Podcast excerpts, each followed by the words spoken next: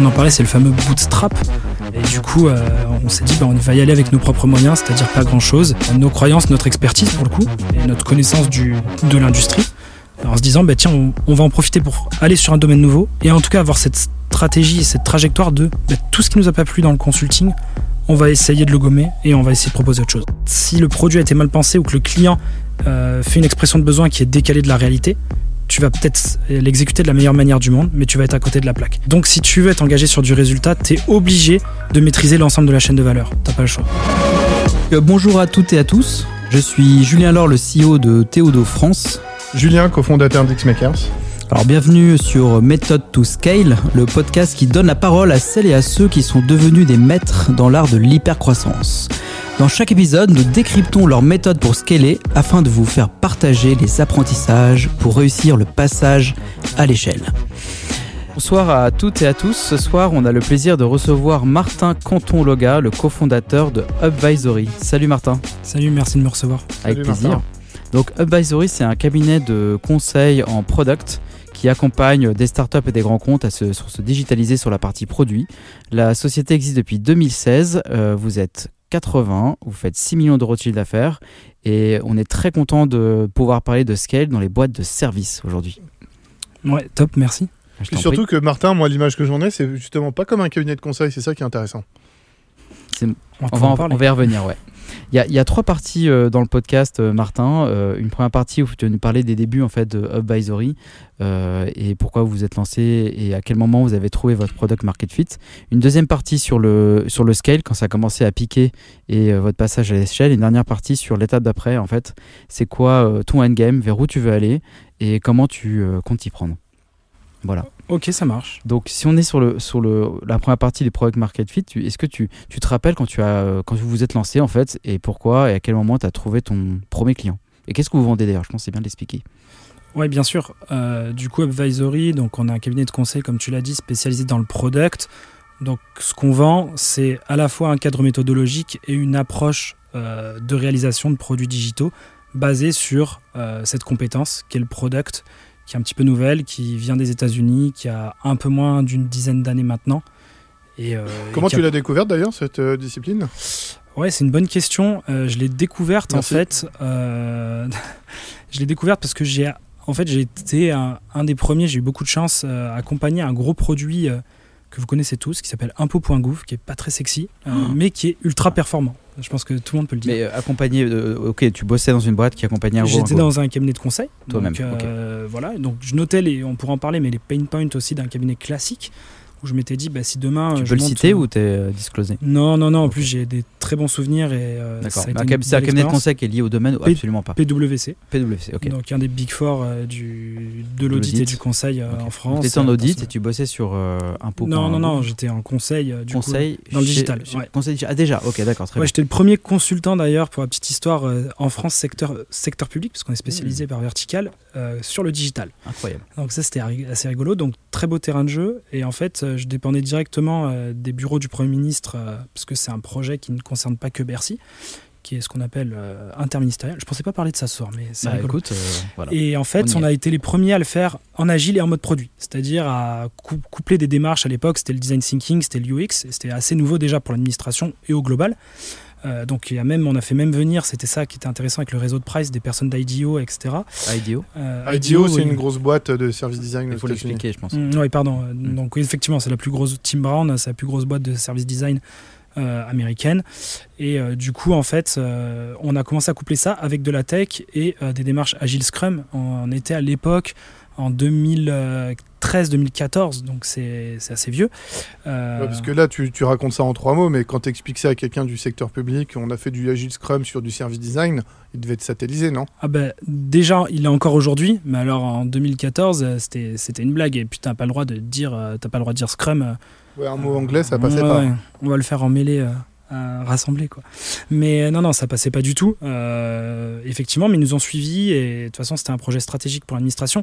Et c'est tellement complexe tellement dur que là toute la démarche itérative prend son sens. C'est-à-dire qu'on peut pas sortir un peu un peu point un one shot Donc on était obligé de le construire par, euh, par briques, si je veux être simple et clair pour tout le monde. Euh, et petit à petit, en fait, on l'a fait progresser pour arriver à la version finale. Et c'était une pure démarche itérative qu'ils ont reproduit d'ailleurs sur des grands sites d'administration assez complexes comme Pôle Emploi, euh, par exemple. et en fait, j'étais assez avant-gardiste et initiateur de cette démarche à l'époque, et j'avais vu le pouvoir de rassembler de l'expérience utilisateur à de la tech. Et en fait, la tech, ce n'est que l'expression d'une expérience utilisateur, quel que soit l'utilisateur. Que ce soit d'ailleurs pour impôt.gouv, l'administration ou l'utilisateur final qui va payer ses impôts. Et euh, du coup, de là est née en fait la démarche produit qui a été structurée. On a fait venir un des grands pontes euh, des États-Unis. Euh, qui est une personne aujourd'hui qui est assez connue, hein, mais à l'époque c'était, il, il, accompagnait 12 acteurs de la tech, qui est Marty Kagan, j'en parle dans les, justement, peut-être, on en parlera après, mais les bouquins de référence à lire sur le Tu as rencontré Martin Kagan, toi Alors, Visio, puis après il est venu effectivement à Paris. Ouais, ouais, ouais. Bon, c'est très évangélisateur c'est la Kim Kardashian du product? Ouais, c'est ça, exactement. exactement, ouais, c'est à peu près ça. Bah, il faut toujours quelqu'un qui représente un petit peu un mouvement. Euh, on en a eu sur d'autres domaines. On parlait de Tim Brown tout à l'heure sur le service design. Bah, sur le product management, c'est lui. Il y en a d'autres, hein, bien évidemment, mais ça reste quand même le plus, euh, le plus global. Et ça, c'était la force des gros réseaux euh, de cap de conseil, hein, comme, comme des McKinsey, des cabinets américains. Ils peuvent faire venir comme ça euh, des personnes pour évangéliser et prêcher la bonne parole. Bon, c'était compliqué parce qu'en plus, il fallait traduire du coup pour l'administration euh, tout ce qui se disait. Mais, mais c'était le site de déclaration des impôts. Euh. Que tout le monde utilise pour payer ses impôts avec la belle application mobile. Voilà, et en plus, c'est un produit assez intéressant parce qu'aujourd'hui, c'est pas un produit qui a vocation, on le voit beaucoup et dans la démarche produit, c'est intéressant, à être sexy, à être quoi que ce soit. En fait, sa volonté, c'est de répondre à tous les users qu'on peut avoir. Donc en, France, c'est l'ensemble des citoyens français euh, au-delà de 18 ans, enfin dès qu'on est, on va dire, autonome d'un point de vue financier. Mais du coup, euh, il faut que Madame Michu, qui a 80 euh, ans, puisse utiliser efficacement Apo.gouv, alors que c'est peut-être le seul produit numérique, moi je vois que mes grands-parents, qu'ils utilisent. Et ça, c'est compliqué. Il faut savoir le faire simplement, efficacement. Et évidemment, c'est un domaine où on n'a pas le droit. En gros, ce que tu, pour résumer, Martin, c'est à ce moment-là que tu découvres ce que c'est euh, le product management. Exactement. Euh, et la petite histoire, c'est qu'on a voulu euh, lancer cette business unit chez PwC. Tu dis on Oui, oui, avec un de mes associés, pardon, avec Benoît, et j'ai un autre associé, Pierre. Je suis un peu la, pierre angulaire du trio, qui lui avait connu le product management, parce qu'il bossait déjà dans une boîte américaine en données financières. Euh, qui s'appelle Facset et qui travaille comme ça depuis assez longtemps, qui est un concurrent de Bloomberg. Bloomberg est un peu plus connu parce qu'ils font du B2C avec du média, etc. Et du coup, euh, on n'a pas été suivi parce qu'en fait, le product était trop jeune et un cabinet de conseil massif comme PwC, euh, à l'époque, c'était pas du tout dans leur stratégie, dans leur roadmap de se dire on va aller sur un secteur de niche qui est inconnu, qui est aujourd'hui naissant, on n'est même pas sûr de ce que ça va donner. et du coup, ben, on s'est dit, à l'époque, j'avais quand même 26 ans. J'étais vieux euh, Non, j'étais super jeune. je déconne. T'as dit j'avais quand même 26 ans. Ouais, non, non. Donc super jeune, et du coup, je me suis dit, bah, je, peux, je peux prendre le risque, j'y crois. Euh, allons-y, et allons-y tout seul. Hein, c'est le, on en parlait, c'est le fameux bootstrap. Euh, et du coup, on s'est dit, bah, on va y aller avec nos propres moyens, c'est-à-dire pas grand-chose. nos croyances, notre expertise pour le coup, et notre connaissance du, de l'industrie. En se disant, bah, tiens, on, on, va en profiter pour aller sur un domaine nouveau et en même temps réinventer euh, et en tout cas avoir cette stratégie, cette trajectoire de bah, tout ce qui nous a pas plu dans le consulting, on va essayer de le gommer et on va essayer de proposer autre chose. Ouais, t'as quand même eu un déclic sur ce métier-là. Complètement. Complètement. Après, j'avais vraiment, encore une fois, hein, j'ai passé de super moments chez PwC, c'est une boîte que j'ai adorée. Euh, j'étais pas hyper fervent et on en parlera de la culture justement qui était une culture très audite hein, qui va pas trop avec le domaine du digital euh, au global. Euh, mais j'aime ce métier. J'aime ce métier d'accompagner des clients dans de l'expertise de les faire progresser de les faire passer on, on utilise l'expression de 0 à 1 aussi euh, à la fois en termes de démarche méthodologique d'état d'esprit de mindset mais également en termes de pratique. Et je trouve c'est toute la beauté du métier du conseil surtout comme il est vu aujourd'hui et comme il est vu chez nous c'est on accompagne dans la pensée, on vous explique la démarche, on vous explique la stratégie, on vous, euh, on vous, euh, je sais, sais pas si j'ai le droit de dire ça, euh, mais on vous mindfuck un peu. C'est, on, vous met une tarte sur la, compréhension de ce que vous avez, vos prérequis, et on va vous réinterroger. Et en même temps, derrière, on va le délivrer. On n'est pas juste là pour prêcher la bonne parole. on va le délivrer et on va vous montrer que ça apporte du concret en termes, par exemple, de KPI, d'impact. Nous, on est très sur l'impact. Hein. Les, démarches produits sont très sur l'impact. On en pourra en parler. Il y a des démarches, pour ceux qui connaissent, comme les OKR, par exemple, Objective and Key Result. C'est arrêtons de, penser par euh, l'output, mais pensons par l'outcome. Du coup, en fait, je retiens une chose, c'est que tu étais dans une boîte leader dans son domaine PwC, tu commences à entreprendre et en fait finalement ça s'est pas fait dans la boîte. Donc ça c'est un learning quand même. C'est des gens qui sont motivés entrepreneurs dans des boîtes qui ont des initiatives. Ça s'est pas fait chez eux. Du coup tu as créé ta boîte. C'est un learning pour les personnes qui ont des talents dans leur boîte de savoir comment les retenir et, et leur, donner, de, leur donner leur chance et donc tu te lances sur euh, Advisory en an 2016. Et euh, pour euh, vulgariser un peu ce que tu as dit, le côté tech et développeur est très, est très engagé. Et il y a un nouveau métier qui émerge, qui est un métier plutôt sur la manière dont on fait un produit. Et tu te dis que tu vas réinventer le conseil que tu as vécu chez, chez, dans ta boîte précédente dans, dans, ta propre boîte. Donc, et donc ton 0 to 1, c'est, j'imagine, arriver à convaincre des premiers clients à, acheter du conseil côté produit euh, dans un, au tout début de l'aventure euh, de ce Et pas du conseil justement, c'est qui... du conseil produit. Enfin, tu as disais le mot conseil, mais j'ai l'impression que c'est tu as quelqu'un, tu vas nous expliquer ton, ton modèle économique, mais tu as quelqu'un qui vient aider ton client à savoir faire un bon produit. Ouais, exactement. En fait, ce que nous, on voulait casser, c'était la barrière euh, qu'on voit entre cabinet en strat, je suis juste capable de prêcher, entre guillemets, la bonne parole et, de faire, je vais être dur hein, dans ce que je vais dire, mais c'est pas du tout un jugement de valeur, mais c'est pour je caricature pour représenter la chose, qui va structurer des slides pour un, pour un COMEX pour que ça soit compris et que des décisions soient validées. Très high voilà, très high level. Mais en même temps, hum, un produit digital, la digitalisation était nouvelle, donc il fallait comprendre ce que ça allait changer. Et ça allait changer les business models de manière radicale des organisations. Mais derrière, il fallait être en capacité de l'exécuter. Donc, on était très très vertical dans l'approche. Et d'ailleurs, ça fait, ça a souvent interrogé des clients. Ils disaient, mais attendez, vous êtes euh, un exécutant ou vous allez nous accompagner à penser? Ben, En fait, on va faire les deux. On va vous accompagner de A à Z. On a vraiment utilisé cette expression euh, dès le départ. C'est ça le conseil New Edge. C'est euh, le client, ce qu'il veut acheter, c'est aussi quelque chose de concret, qui fonctionne. Ouais, exactement. Pas une vision stratégique très haut niveau, mais quelque chose qui peut, qui peut palper en fait. Euh, exactement. Je suis pas le seul à le dire, mais maintenant il y a une stratégie dans le consulting. On le voit avec du coup la structuration du marché, mais très one-stop shop. C'est-à-dire j'ai une société qui va pouvoir m'accompagner de A à Z et qui va aussi quelque part prendre l'ownership du résultat. Euh, parce que, en fait, ce qui se passait avant, c'est que les, les thinkers, ils tapaient sur les exécutants, les exécutants, ils tapaient sur les thinkers, mais en fait, la, la responsabilité, elle est partagée. Ouais, en gros, tu as créé un pont, c'est que tu as des mecs qui pensent euh, très stratégique, très long terme. Par contre, quand tu redescends dans les sous-niveaux d'une boîte, ils sont pas capables de mettre en avant. Et toi, tu dis, je vais faire le pont entre les deux mondes. Ouais, puis l'un et l'autre s'apportent. C'est-à-dire que si tu es juste dans la pensée, parfois tu es un petit peu hors sol, comme d'ailleurs euh, des décideurs hein, euh, qu'on accompagne.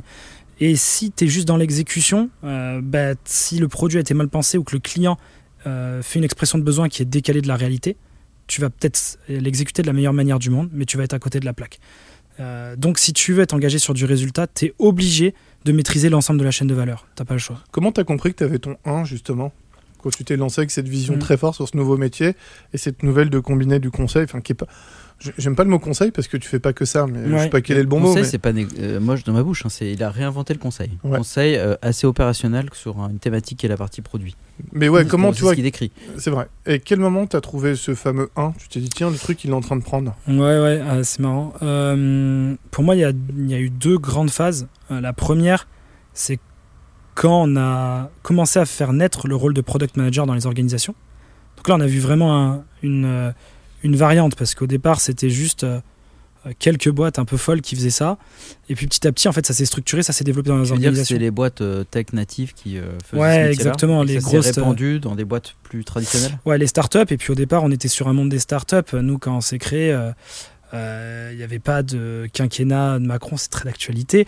mais du coup, il n'y avait pas de scale-up non plus. Enfin, il faut se souvenir de ça. Il y avait que des startups. Et en fait, les scale-up, elles ont permis ça, c'est-à-dire qu'elles ont fait grandir aussi. Scale-up, euh, start-up en hyper-croissance. Ouais, pardon, ouais, ouais. la croissance des organisations a permis, de ces organisations digital native, a permis aussi de faire naître ces nouveaux métiers et de les développer. Mais il n'y a pas que le produit, il y a, je pense, aux grosses, je pense. Euh, enfin, il y a aux dérivés, hein, au design aussi, au product design. Mais tu penses que des boîtes comme la tienne, elles ont permis d'éduquer ce marché-là? Ah ben, Complètement, parce que euh, le, les scale-up, c'est uniquement par le relais média. Nous, c'est notre job de transformer les organisations. C'est-à-dire que nous, on accompagne des organisations aussi traditionnelles. Alors maintenant, maintenant c'est marrant, les pure players nous appellent aussi, mais euh, des organisations traditionnelles à bifurquer et à se dire, bah, demain, vous pouvez concurrencer, vous pouvez vous réarmer face à des pure players qui essaient de vous disrupter. C'était ça notre message, parce que euh, les entreprises à l'époque connaissaient pas le mode produit. Et donc notre zero to one, c'est ok, on a arrêté d'évangéliser des boîtes aux produits, elles savaient ce que c'était, elles nous appelaient pour ça, elles arrivaient à, nous sourcer pour ça, ou en tout cas quand les, quand les démarchaient, elles disaient ah oui oui euh, j'ai besoin de ça et effectivement chez moi c'est un gros pain point. Euh, donc ça ça a vraiment été la, donc tu t'es dit en gros le 1 c'est euh, ce métier là ça y est il prend. Ouais exactement exactement et j'y pensais là un petit peu mais à l'époque où on s'est créé on était une trentaine de il y avait une trentaine de product managers sur LinkedIn en France Aujourd'hui, il doit y avoir, je sais pas, 6000, plus de 6000, euh, et encore la communauté, moi, je connais à peu près les grands chiffres de la communauté, c'est une 12, 13 000 personnes. On parle de combien d'années? On parle bah, de 8 euh, ans. 8 ans, ouais. Waouh, stylé. du coup, en fait, ce qui est, ce qui est dans, la partie conseil, ce qui est à la fois le challenge et, la difficulté, c'est que finalement, par rapport à un produit où tu peux scaler de l'abonnement, euh, est un revenu qui, euh, qui se fait euh, petit à petit et des très grosses croissances. Toi, tu as un carnet de commandes qui est sur des temps très courts et du coup, tu dois te renouveler de manière permanente. Et il y a des boîtes, effectivement, des gros cabinets de conseil en stratégie qui ont réussi à scaler, hein, les, les, notamment les gros cabinets qu'on connaît américains sont les plus célèbres, mais pas que. justement, toi, ça m'intéresse de savoir, côté scale, tu as qui en face de toi et comment tu arrives à grandir et à réussir ça? Qu'est-ce que tu as compris Comment notamment... tu scales le métier du service Exactement. Et c'est quoi le challenge finalement quand tu as une boîte de service? C'est quoi la chose que tu dois arriver à scaler qui est difficile et, que, et comment tu t'y es pris Comment tu as réussi? Ouais, alors le, le premier point, euh, qui est un peu le chapeau, c'est la culture. Moi, j'étais sensibilisé à ça parce que, euh, justement, j'ai affronté une culture qui était assez éloignée de la mienne euh, chez PwC. au début, tu te dis, quand tu es 15-20, tu te dis, ouais, la culture, c'est un peu du bullshit. Tu lis les articles sur la culture, tu te dis, mais j'y crois pas du tout. Qu'est-ce qu'ils me racontent ouais, Les, types, euh, ils disent, ah oui, il faut définir leurs valeurs, il faut les respecter au quotidien. Et en fait, tu remarques que quand tu grandis, bah, effectivement, euh, euh, les people avec qui tu travailles ont de moins en moins un accès direct à toi. Donc au départ, je pense que tu transpires ta propre culture. Et en fait, quand tu commences à avoir des intermédiaires entre toi et tes, et tes équipes, bah, en fait, il faut que ça, ça traverse à travers, au travers d'elles. Et du coup, bah, on est parti sur la culture en définissant une culture propre et en se disant. Tu peux mettre une petite définition sur le mot culture pour toi? Ouais, euh, c'est en fait c'est tout liant, tout ce qui ne se voit pas. Je dis souvent c'est la partie. C'est les euh, croyances auxquelles tu vas faire euh, émerger Ouais, et puis qui vont, j'en parlerai après, mais qui vont se déverser en fait dans les dans les process que tu vas mettre en place. Parce que si tu prônes par exemple, nous par exemple, on prône une valeur qui est le côté équitable. Ok, chez Advisory, si tu viens, t'es challenger et tout le monde est logé à la même enseigne. Et ça, c'est marrant dans les process, mais il y a des gens qui, n'adhèrent pas à ça. Euh, c'est que euh, pour une ouverture de poste, l'ouverture de poste, elle va être admise à tous les collaborateurs. Euh, typiquement, on ouvre une un poste de manager chez nous. tu es consultant, tu viens d'arriver. Il y a pas de, tu peux postuler. Il n'y a pas de fermeture. Et en fait, on se laisse la place à la surprise. Et pour nous, c'est une détection de talent aussi. Et ça, ça a payé avec, avec le, le, recul. Donc, chez nous, c'est une des valeurs. Donc, ça va transpirer en fait dans tes process d'entreprise. Et en fait, ce qu'il faut que les équipes se disent ou les recrues se disent, c'est je viens chez Advisory, c'est pas pour aller chez, chez Accenture. Et je sais où je vais et je sais ce que je vais, je vais avoir. Justement, c'est une question. sur la culture, il y a, il y a, Régis euh, Medina, qui est euh, notre mentor sur la partie euh, ligne, qui m'a dit la culture, c'est quand c'est ce qui se passe quand le patron n'est pas dans la pièce. Je crois que c'était Hmm. C'est bien défini, c'est ce que tu essaies de, décrire là. Euh, tu es face à, tu dois recruter des personnes. Le conseil, c'est tu recrutes des personnes et tu dois euh, les attirer chez toi plutôt qu'ailleurs. Effectivement, tu es face, tu as parlé d'Accenture. Comment tu fais pour que ces personnes-là viennent dans ta boîte plutôt que dans les cabinets de conseil en stratégie ou euh, directement dans des boîtes pour être product manager? Hmm. Parce qu'aujourd'hui, tu l'as dit, il y a 6000 personnes, au début c'était 30. Hmm. Comment tu les convaincs pour venir chez toi plutôt qu'ailleurs? Et, et qu'est-ce, quoi la promesse que tu leur offres? Qui font qu'ils vont rester chez toi Ouais, alors chez nous, voilà, il y a deux grands pans hein, qui, qui, déploient toute notre activité et toute notre manière d'opérer. Hein, et notre secret, c'est d'être les meilleurs en, operating model. Hein. Il faut être euh, les meilleurs sur les process pour être bon dans un métier de service comme le nôtre. Et du coup, ce qu'on fait, c'est qu'on se dit, un des fers de lance, c'est l'expérience euh, salariée. Donc on fait de l'UX, on essaie de s'appliquer. Vous avez un nom, euh, chef Advisory, pour, tes, pour les collaborateurs Ouais, ça s'appelle les advisors. Les advisors. Donc tu, mets, tu mises tout sur cette culture autour des advisors. Ouais, euh, et puis je suis très euh, eat your own dog food. Hein. Dog food, on dit ça dans le, dans le marché. Donc on, on, donne des conseils en UX à nos clients. On dit de mesurer les expériences. Excuse-moi Martin, je reviens juste un point parce que tu parlais de culture. Ça c'est un deuxième point de ton... enfin, c'est un deuxième point ou c'est lié à la culture, l'expérience collaborateur? C'est ouais, c'est lié. Ça veut dire que dans la culture euh, va transparaître des éléments de notre expérience collaborateur. D'accord. Euh, comme le fait de pouvoir postuler à n'importe quel, quel poste à l'ouverture pour n'importe quel salarié. mais de là, en fait, nous, il y a un operating model qui se, qui se fait. Tu peux définir ce que c'est un operating model? Ouais, c'est l'ensemble de nos process qui font fonctionner notre organisation. Euh, donc, pour nous, il y en a deux majeurs. Euh, au moins, ça résume bien le. C'est le dual track chez nous. C'est expérience euh, collaborateur et expérience client. Et du coup, c'est de A à Z. Donc, typiquement, chez Advisory, on va faire très très attention, on va être dans le care de l'expérience collaborateur onboarding très puissant, très travaillé, euh, du coup qui démarre avec le process de recrutement. Tu peux rentrer un peu dans les détails de ton onboarding? Ouais, bien sûr. Nous, chez nous, il y a trois semaines de formation, ce qui est extrêmement rare dans les cabinets de conseil. Donc, tu investis beaucoup. Trois semaines, c'est cher dans le Trois semaines, c'est super cher. Parce que tu on le disait en intro, on n'a pas du tout parlé là. On va peut-être en parler dans le scale, mais c'est la partie tu, tu es en, fonds propres. Mhm. quand tu mets trois semaines non facturées, c'est trois semaines de trois semaines de perte. Ouais, de perte sèche. Ouais. Ok.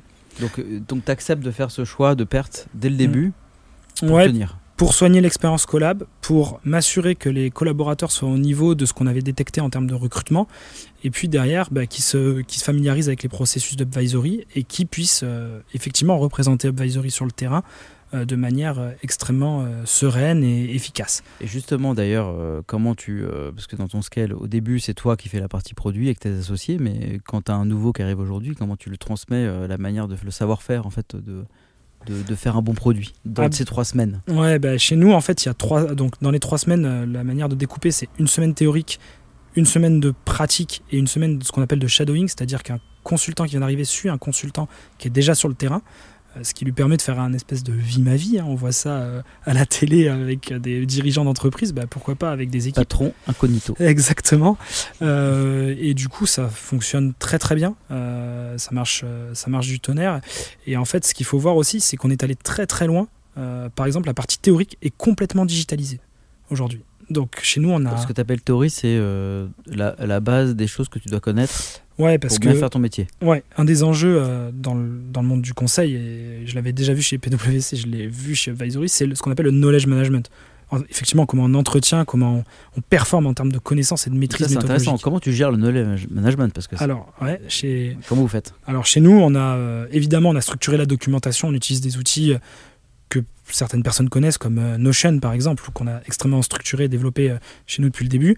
Mais au-delà de ça, on est allé encore plus loin. On a monté une plateforme interne d'e-learning avec toute notre connaissance. C'est-à-dire que régulièrement, euh, les personnes qui, maîtrisent du savoir chez nous sont filmées, sont tournées, et on a une espèce de, plateforme de MOOC euh, qui, en fait, est un e-learning global de l'ensemble des savoirs chez Advisory. Qui est uniquement pour l'interne non, qui est vendu aussi.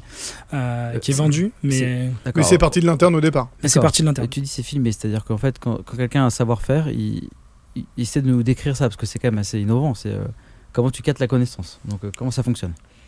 Ouais, en fait, chez, chez nous. Euh, Régis sort de là. Par structure managériale, en fait, on, on, cible en fait en fonction des missions, en fonction de ce qui est effectué, le savoir accumulé, connu, et puis il y a aussi des passions. Hein, chez nous, on essaie de recruter des gens passionnés. Donc, il y a des gens qui sont passionnés, par exemple, si je, rentre, si je donne un exemple dans le data product management, c'est particulier de faire du product management sur des produits data. Bah, du coup, cette personne-là va évangéliser sur sa connaissance auprès des collabs. Et en fait, c'est de faire quoi? C'est de faire du peer mentoring euh, entre nous et de se dire, ok, on est aussi un, collectif qui va vraiment partager son savoir euh, et ensemble. Pour donner des clés un peu de compréhension, euh, très concrètement, parce qu'en fait, quand tu es consultant, tu es sur une mission à temps plein. Donc comment tu gères ça d'un point de vue stratégique? Comment tu as organisé ta boîte pour ça? Quel temps tu leur donnes? Comment ça s'organise? Ouais, c'est une bonne question. Euh, du coup, en fait, ce qui se passe, c'est que, comme je disais, nous, c'est structuré donc euh, en expérience collaborateur, expérience client. On a des gens qui travaillent pour l'expérience client, que sont par exemple les managers qui sont en charge chez nous. ce que je disais, non pas de reporter le travail du consultant, mais plutôt de l'accompagner sur le terrain. Donc, c'est des gens qui ont plus d'expérience et qui vont accompagner dans leur quotidien euh, nos advisors à être meilleurs. Et ces gens-là, ils sont quand même staffés sur mission. Et notre formule, c'est 4 5 e pour un certain nombre de consultants. Aujourd'hui, on investit un jour par euh, semaine jour, sur certains profils. Exactement. Vu pour que diffuser euh, la connaissance. Ouais. Vu que c'est des profils plus seniors, ils coûtent plus cher aux clients, donc les clients ont plus de difficultés à les acheter en full time. Donc ta rentabilité est maintenue. ouais, exactement, exactement. Et puis ils ont encore un côté terrain parce que en fait, si tu sors complètement du terrain, il y a le risque aussi que tu aies des biais, que tu sois plus à la page, etc. Donc ces managers sont encore sur le terrain, encore sur mission, mais ils ont un temps dédié qui est encapsulé pour accompagner pour leur, faire monter Les, ceux du dessous, de enfin les rendre plus puissants. Ouais, et on a l'équivalent sur la partie métier, puisqu'il y a la partie knowledge, ce qu'on appelle des advocates chez nous, et tous ces gens-là peuvent demain, on a, on a des binômes sur les six levels. Hein. À chaque fois qu'on a une offre, on a un responsable euh, plutôt managérial et commercial, qui est très business, et un responsable plutôt métier. On l'a sur le produit, on l'a sur le design, on l'a sur la tech. Et en fait, ça c'est super intéressant parce que du coup, ça nous permet aussi de scaler le knowledge euh, chez nous et le maîtriser. C'est-à-dire qu'on a ce qu'on appelle des advocates. Ils ont, eux, au lieu d'avoir un jour semaine dédié aux consultants et à l'accompagnement des consultants, donc in fine, euh, par rebond pour les clients, ils ont un jour dédié au knowledge et à la structuration et l'accompagnement du knowledge chez Advisory. Donc ça va être formation, ça va être euh, des MOOC, ça va être créer des, programmes aussi. On a des programmes d'accompagnement, ça je pourrais en parler. Hein. On, a, parlé de l'onboarding à l'entrée. On a aussi des programmes de formation continue euh, suivant bah, du coup les, niveaux hiérarchiques euh, chez Advisory. D'accord, c'est super intéressant parce que je pense qu'une des peurs que ont les, boîtes qui se lancent de manière, enfin sans fond en fait, c'est de se dire finalement comment j'arrive à, à, scaler, à grandir et, et, à garder les gens parce que quelqu'un part. Pour toi, c'est une perte sèche de connaissances côté client en interne. Et donc toi, ton secret, ce que tu nous dis, c'est que tu as monté euh, tout un univers interne qui ne se voit pas forcément du client, où, les, où, où je, quand j'arrive, je pioche une connaissance et je grandis et je m'améliore. Et quand quelqu'un part, tu n'as pas peur de cette Oui, il a créé une machine à apprentissage en interne. Ouais, exactement. C'est le secret pour toi. Le scale, c'est scaler la connaissance en interne pour former toujours plus de gens que tu recrutes et euh, pour servir ta qualité client. Ouais, c'est ça que tu disais tout à l'heure, comment j'arrive à séduire quelqu'un qui va être product manager en interne dans une boîte versus chez nous. Bah, chez nous, c'est euh, nous, c'est un peu notre mantra, c'est euh, product heroes. C'est-à-dire que tu vas devenir un héros à part entière. Tu vas être valorisé à ta juste valeur. Tu vas pouvoir apporter de manière communautaire à un collectif qui est un des, des collectifs experts les plus développer en France. Parce qu'en fait, euh, nous, notre objectif, c'est de devenir premier sur le product management. On est parmi les leaders en France, donc déjà des sociétés où tu as 80, tu disais 80, aujourd'hui on est, on est plus de 100. Maintenant, euh, qui, product manager, c'est super rare, en fait, ça n'existe ça existe pas. Ouais, t'es es, ceux qui les rendent les plus puissants, quoi. Exactement. Genre, t'es un label. Je chez toi, je suis un tueur. Exactement. J'ai une autre question. Parce que on, donc, on conseille, tu as le côté connaissance que tu dois garder dans ta boîte pour ce qu'il est, et tu as le côté euh, culture. Parce qu'en fait, comment tu arrives à gérer la culture au sein de ta boîte alors que la grosse partie du temps, la personne de ta boîte travaille pour quelqu'un d'autre? Comment tu mmh. arrives à faire ce, tu vois, cet aller-retour qui n'est pas évident? Ouais, alors ça c'est en, train d'être mis en place chez nous. On a qui défend l'expérience collaborateur. On a recruté quelqu'un qui est dédié à l'animation interne. C'est-à-dire que cette personne-là, elle est au service de l'animation interne. Donc, logiquement, quand tu es consultant, déjà, ton rapport advisory, c'est ton manager qui est plutôt un mentor, hein, chez nous, qui est plutôt appelé mentor, c'est-à-dire il va t'accompagner à progresser et à mieux développer euh, ta relation client et euh, ta satisfaction de mission. Hein. C'est encore une fois, hein, je répète, c'est pas du, reporting, ce qui existe dans 98% des boîtes de conseil. Nous, l'objectif, c'est euh, de que la personne se développe et qu'elle soit meilleure. Elle est honneur de sa propre mission. On fait du product ownership, donc autant être honneur de sa, de sa prestation aussi. Et derrière ça, en fait, on a quelqu'un qui valorise toute l'expérience, c'est-à-dire des moments pour se retrouver, des moments pour se développer, des moments pour partager. On a des partages de connaissances, des moments plutôt fun. Ça, c'est balisé, je veux dire, c'est dans la semaine de quelqu'un. Ouais, en fait, c'est clair dans ta tête que tu, tu, te, tu fixes ta stratégie là-dessus. Ouais, maintenant on a un ETP dédié et on a un, ETP un équivalent temps plein, pardon, une, personne, dédiée à ça qui euh, en fait euh, institue ça par équipe. Et en fait, notre enjeu, nous on est très euh, dans l'approche holacratique, c'est-à-dire qu'il y a trois niveaux hiérarchiques maximum chez Advisory, pour aussi que chacun puisse vivre dans son domaine et que ça soit pas juste l'ascension verticale, la finalité. Et c'est de se dire, bah, quand on est un groupe, un collectif de plus de 100, c'est sûr que les animations à 100, c'est compliqué. Attends, c'est intéressant. Tu as dit que, parce qu'effectivement, dans le conseil, d'habitude, tu te dis, euh, je monte petit à petit, de grade, ouais. atteindre le, le, jackpot. Ouais, le dire. senior associate. Senior associate. En fait, toi, tu dis, non, euh, je fais quelque chose de plus, plus horizontal, en fait. Ouais, de plus horizontal. Comment ça se représente concrètement? Enfin, à part, euh, tu as, as monté les niveaux, parce qu'il y en a trois ouais. créer quelque chose d'horizontal, c'est ça? Ouais, c'est ça, exactement. En fait, chez nous, tant que tu, que tu délivres en clientèle, tu es un consultant, tu peux être un consultant de 15 ans d'expérience comme tu peux être un consultant de 1 an d'expérience. Après, si tu veux manager, c'est des responsabilités que tu peux prendre à n'importe quel âge. Euh, si tu as les capacités, si tu as été jugé euh, viable pour le faire, euh, mais du coup, tu, tu prends, tu, tu, montes dans la hiérarchie. Et il y a des consultants qui veulent rester dans le consulting. Ouais. exactement. Ok, tu crées une track en fait de personnes qui devaient être très fortes dans leur domaine sans management. Ouais, exactement. Qui ont même besoin d'être moins managés, effectivement. Euh, la dernière partie du podcast, c'est euh, une partie sur euh, la suite en fait. là, tu as déjà réussi. ce que tu as réussi, c'est de te dire finalement le conseil, je le dépoussière et je le surspécialise sur un domaine très attractif. Bah, il a craqué le, métier du product management en France. Mm. Et, et du coup, c'est quoi le next game pour toi? C'est quoi le truc que tu dois craquer pour vraiment tout péter et comment tu y arrives? Bah, c'est de continuer à scaler, hein. c'est l'objet du, sujet. Euh, donc on ne scale pas du jour au lendemain quand on est en pure croissance organique, hein, pure bootstrap.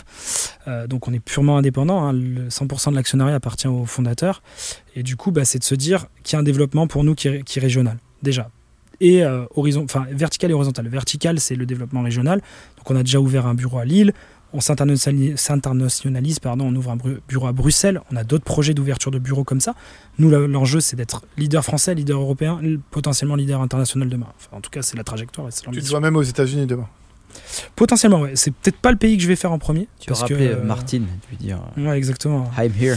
Mais euh, non, non, clairement, il y, a, il y, a, un enjeu, mais je sais pas si c'est l'Amérique du Nord. En tout cas, c'est pas, ce sera pas les États-Unis. On ira en premier parce qu'on a appris aussi à grandir aussi avec nos forces. Encore une fois, on va pas lever sûrement pas des millions pour demain et se dire on va affronter euh, le modèle américain, risque de scratch euh, et on plante tout le reste. En plus, tu es autofinancé toi depuis le départ. Oui, c'est ça. Donc euh, nous, on y est allé de manière en fait très progressive et low profile là-dessus. On a dit on va à Lille, c'est à côté, on a des clients lillois, on a une traction, on nous appelle là-dessus.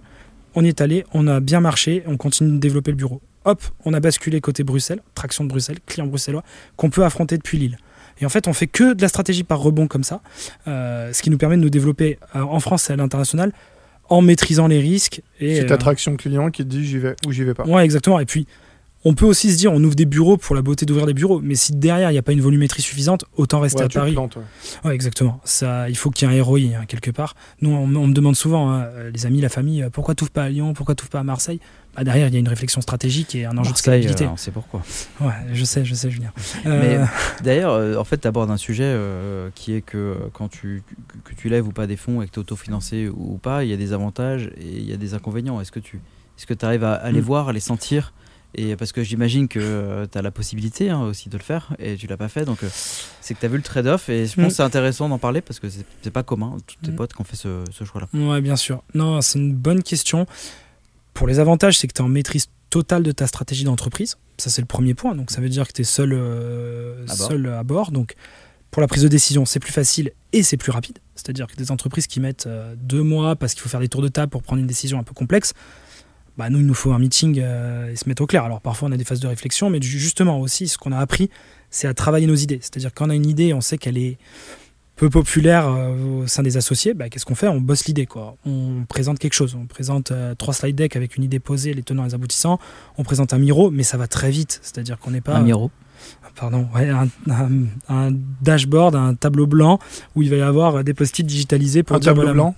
Euh, un tableau blanc numérique où tu postes voilà basse, ouais, ouais, si on veut, si on veut, mais très déstructuré où on peut un peu structurer notre pensée comme on veut justement et dire voilà pourquoi j'ai eu telle idée, d'où elle vient. Et en gros, tu as un cycle de décision ultra rapide. J'ai un cycle de décision ultra rapide. Ça, c'est le gain. C'est un gros gain. Euh, l'autre gros gain que, que moi j'y vois, c'est qu'on peut prendre des paris osés. Euh, qui serait impopulaire euh, s'il y avait des financiers. Parce que tu dégrades ta rentabilité. Parce que tu dégrades ta rentabilité. Les trois semaines de formation, par exemple, où hmm. je pense qu'un financier viendrait chez Advisory demain, il dirait bon, rabote à deux, puis à une et demie, puis à une.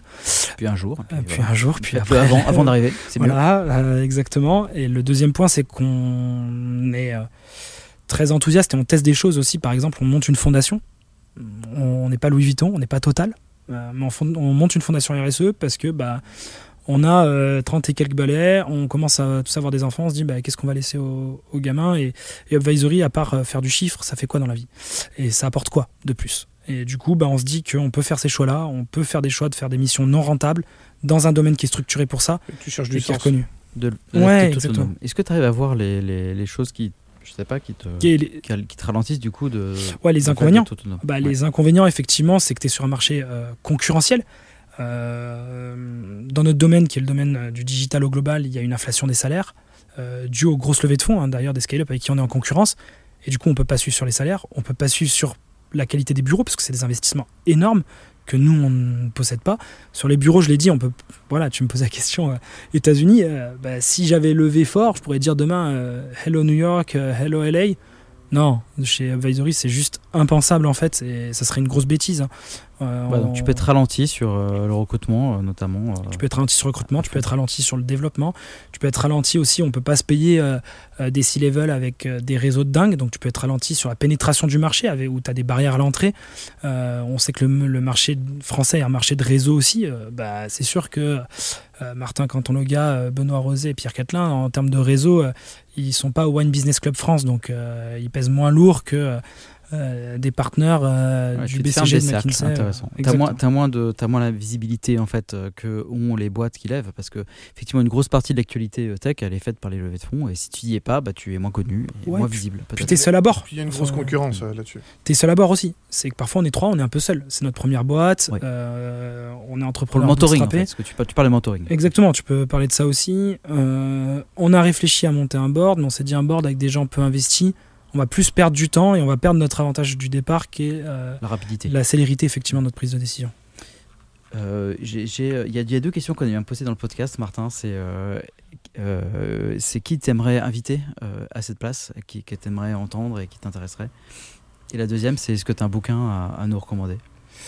Ouais, ouais, en tant que en tant que business angel, je le disais tout à l'heure, j'ai investi dans une boîte qui s'appelle Brix.io ou Brix.co, non Brix.co je crois, euh, qui est qui est top. Hein. Moi, je trouve c'est de l'immobilier fragmenté, euh, euh, c'est hyper innovant.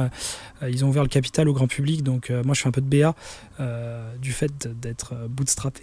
et, et Comment s'appelle le CEO du coup? Alors, j'ai pas son nom parce que c'est pas moi qui gère le ah, volet financier chez Hub, donc désolé, je vais pas dire bêtises. On le refera. Donc en fait, Brix.io.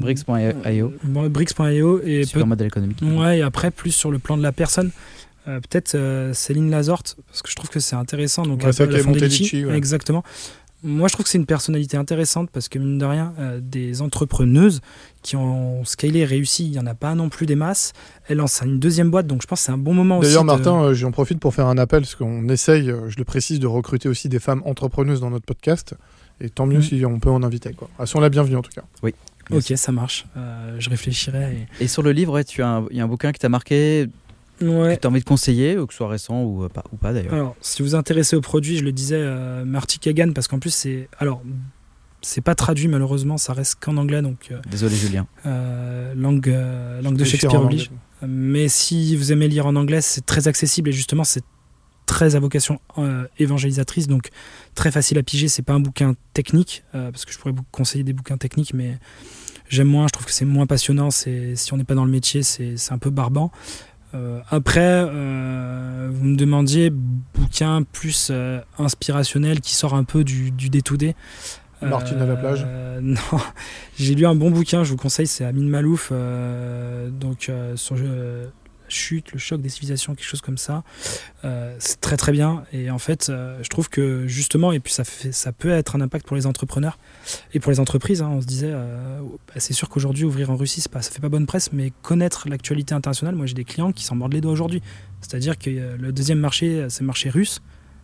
Bah, la première question qu'on se pose, c'est fait quoi la direction de la strat en fait Enfin, j'ai fait une école de commerce, le premier truc qu'on utilise, c'est un pestel, quoi. Je veux dire les risques économiques, ça s'anticipe et ça s'identifie. Et voilà, là je parle de, de, la globalisation et de la culture des pays, mais c'est ultra intéressant.